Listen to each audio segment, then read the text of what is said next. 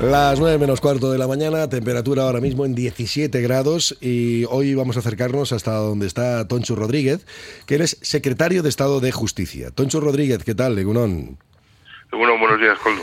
Bueno, bueno. dicho? ¿Cuál? ¿Has dicho 17 grados en Bilbao? 17 grados, sí, Toncho, 17 Madrid grados. está y hace frío. O sea, Eh. ¿Dónde estás en estos momentos? En Madrid, diluviando y hace frío. Vaya, vaya. Bueno, pues mira, aquí llevamos mucho mejor las cosas, vamos a decirlo así. Incluso, incluso hasta lo que sucedido en el día de ayer, aquí manifestaciones unitarias. En Madrid, bueno, pues deja mucho que desear. Pero bueno, no vamos a entrar en ese, en ese capítulo de manifestaciones, porque lo que queríamos saber simplemente, eh, entre todo el ruido, todo el ruido que hay, eh, muchas veces eh, con polémicas absurdas que no acabamos de entender muy bien, sobre todo porque no profundizamos en los hechos en sí mismo. Eh, digamos que el gobierno, el gobierno, la parte del gobierno del Partido Socialista impulsaba una modificación de la ley del solo sí es sí. Ha llegado una controversia política, luego podremos hablar de ella, pero en principio, ¿qué es lo que ha cambiado o qué es lo que no ha cambiado de la ley que había sido impulsada inicialmente y la modificación que ahora mismo se pretende? Eh, yo, como tú dices, oí el otro día en el Congreso de Diputados algunas expresiones estaban bastante fuera de tono, por decirlo así, y que no, no se corresponden con la realidad. El, Grupo Socialista en el Senado presentó una proposición de ley con dos elementos fundamentales. Primero, mantener el consentimiento en el centro de la ley, que era lo que, tal y como venía en, la ley denominada el sí, y una reforma del Código Penal para incrementar las penas, para evitar que eh, los jueces tengan una ley que autorice esa rebaja de condena. Y eso es lo que se ha presentado, un incremento de penas manteniendo el consentimiento en el centro de, de la ley.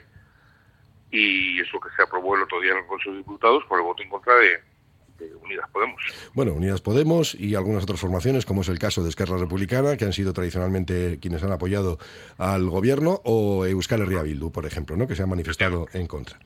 Eh, a ver, eh, el incremento de las penas que ahora se produce, lógicamente tiene que ver con los agravantes que se puedan incluir, lógicamente, ¿no? Digo yo. para- eh, y eso no contraviene en absoluto lo de mm, el consentimiento, el tenerlo presente en, en este asunto. Para nada, porque, porque era algo que nosotros consideramos que era básico en la ley, que había que mantener el consentimiento de la víctima, de la mujer en este caso, eh, en el centro de esa, de esa ley.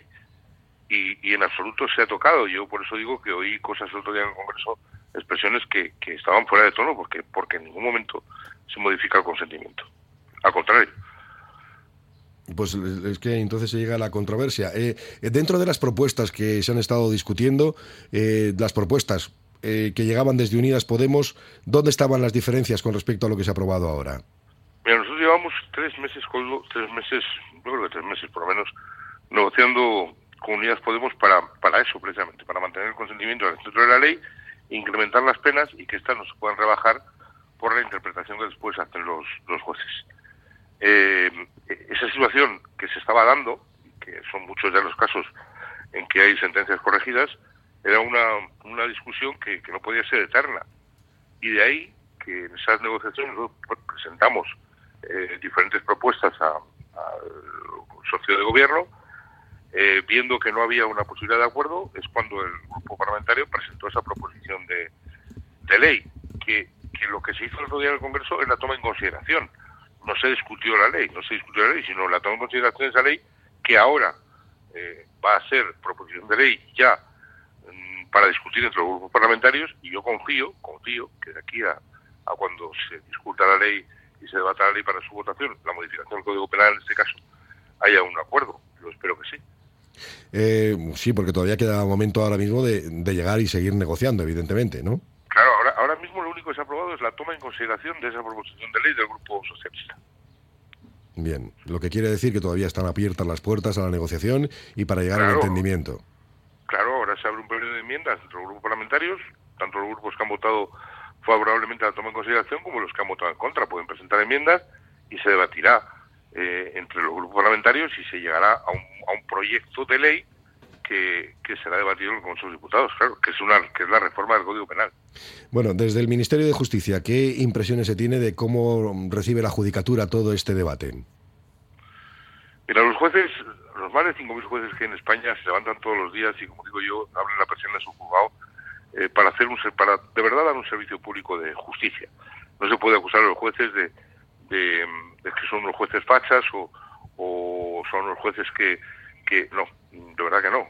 Ellos, los jueces aplican la ley y, esa ley mm, nos hemos dado cuenta todos, todos que tenía eh, ciertos efectos negativos.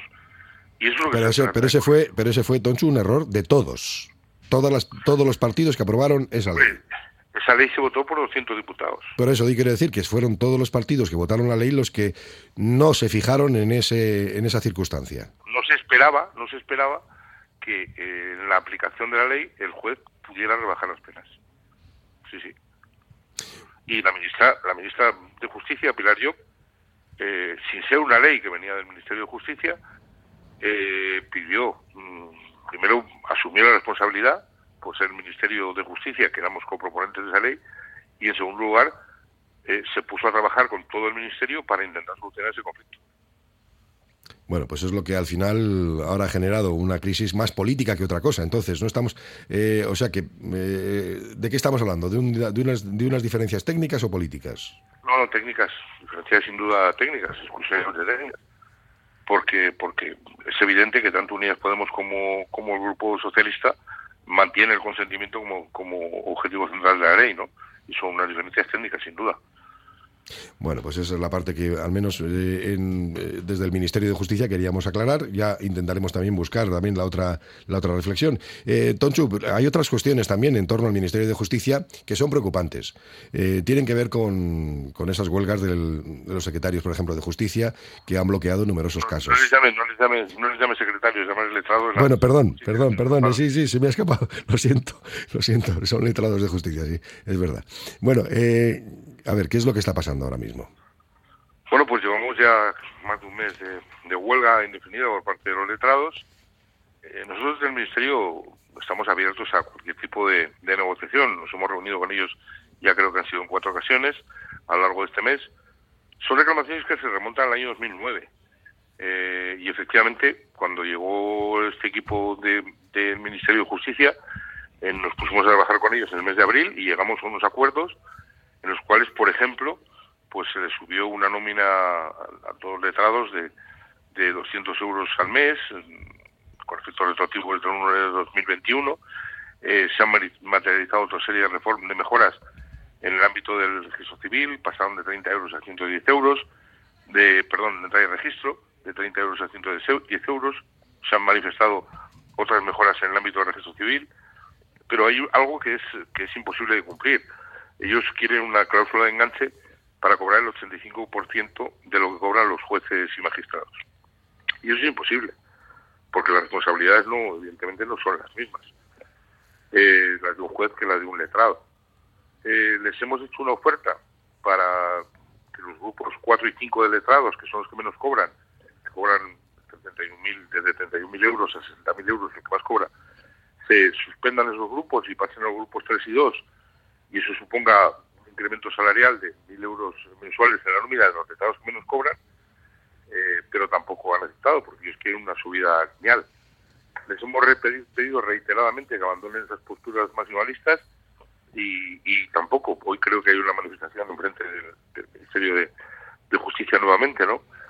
Yo, yo lo, único que puedo pedirles a los de la Administración de Justicia es que sean realistas, que, que bajen de esas posiciones maximalistas, que el diálogo siga abierto, pero que ahora es el momento en que ellos hagan una, una contraoferta, que, creo que es lo, lógico en toda negociación, ¿no? Que todos, en toda negociación todo el mundo deja pelos en la gatera, lógicamente. Bueno, lo que es evidente también es que este conflicto con los letrados de justicia eh, lo que ha afectado son numerosos casos. Sí, sí, sin duda. Pero en numerosísimos casos, además, ¿no? Sí, sí.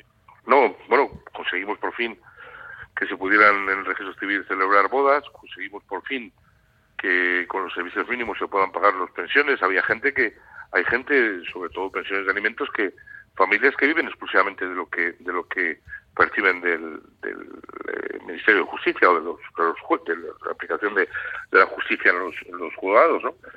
Bueno, se ha conseguido que por fin entren en, en, en consideración y se puedan hacer estas cosas, pero efectivamente hay vistas que se está suspendiendo sin avisar, lo cual perjudica a los abogados, a las partes, a los procuradores, a los propios jueces. En fin, creo que de verdad son posturas maximalistas que, que, que eh, tendrían que bajarse. Y también es verdad que en el 2009 se les dieron determinadas funciones y que igual hay que revisar esas funciones que se les dieron en el 2009 porque para, que las hagan los cuerpos de administración de justicia y no ellos. O sea, eliminarles parte de la, de la carga de trabajo, quieres, eh, se quiere decir, ¿no? Pues sí, ¿no? Si es excesiva la carga de trabajo, pues igual el, otros cuerpos la tienen que, la tienen que. Bueno, eh, siempre hemos estado hablando de, lo lenta que puede llegar a ser la justicia. Bueno, ya sabemos que luego tenemos casos espectaculares que se resuelven 15 años después y dices, bueno, ah, eso, ya no es justicia, eso ya deja de ser justicia para cualquier para cualquiera de las partes, ¿eh? deja de ser justicia. Claro, ahora tenemos una acumulación de casos que no se han resuelto y eso, ¿cuánto se tardaría en poner uno al día, más o menos? Pues, pues mira, ese es otro bulo, otro bulo que se soltó el otro día. Yo tuve la oportunidad de reunirme con con los decanos de los colegios de la abogacía y de, los procuradores y nos vinieron muy asustados porque decían que el Ministerio de Justicia había dicho que se iba a habilitar el mes de agosto para, para, para trabajar en, justicia y, y, conseguir quitar ese volumen de, asuntos que estaban pendientes. O sea, es un bulo absoluto, es una mentira rotunda. Para nada hemos hablado de esto y lo que sí pensamos es que efectivamente pues habrá que hacer algún tipo de refuerzo para, para intentar, a, intentar, intentar ¿no? Ahora que parece que después de los dos años de pandemia los jugadores se estaban poniendo más o menos a, la orden, pues eh, se produce un mes de, retraso, ¿no? Bueno, mm, buscamos un refuerzo para, para un refuerzo para evitar eso, pero sin duda, sin duda yo mm, quiero a la mayoría de los letrados de, la Justicia que están acudiendo a sus puestos de trabajo, que están garantizando la tutela judicial efectiva eh, de, los ciudadanos que acuden a, la justicia y, también es verdad que esa huelga indefinida está causando grandes perjuicios, sobre todo a los ciudadanos. Sí, los ciudadanos que se ven perjudicados porque sus causas al final se han ralentizado. Eh, sí que desafortunadamente se ha llegado a un acuerdo en algunas de las cuestiones, digamos que sociales, ¿no? La agilización, por ejemplo, pues de, algunas eh, cantidades que tienen que recibir la gente, etcétera, o como mencionabas antes, las bodas, ¿no? Pero bueno, luego hay cuerpos como el de los abogados también que estaban, que se subían por las paredes, ¿eh?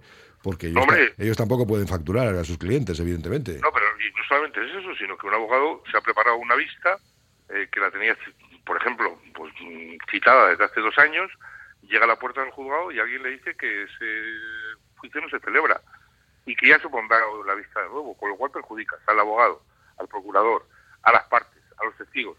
No te cuento nada si el, si el juicio es en Bilbao ni tan mal, pero ¿y si el juicio es en Algeciras? Donde el letrado se ha tenido que desplazar hasta Algeciras, las partes han tenido que desplazar hasta Algeciras y nadie les ha avisado para decirles no vengáis mañana que no hay juicio.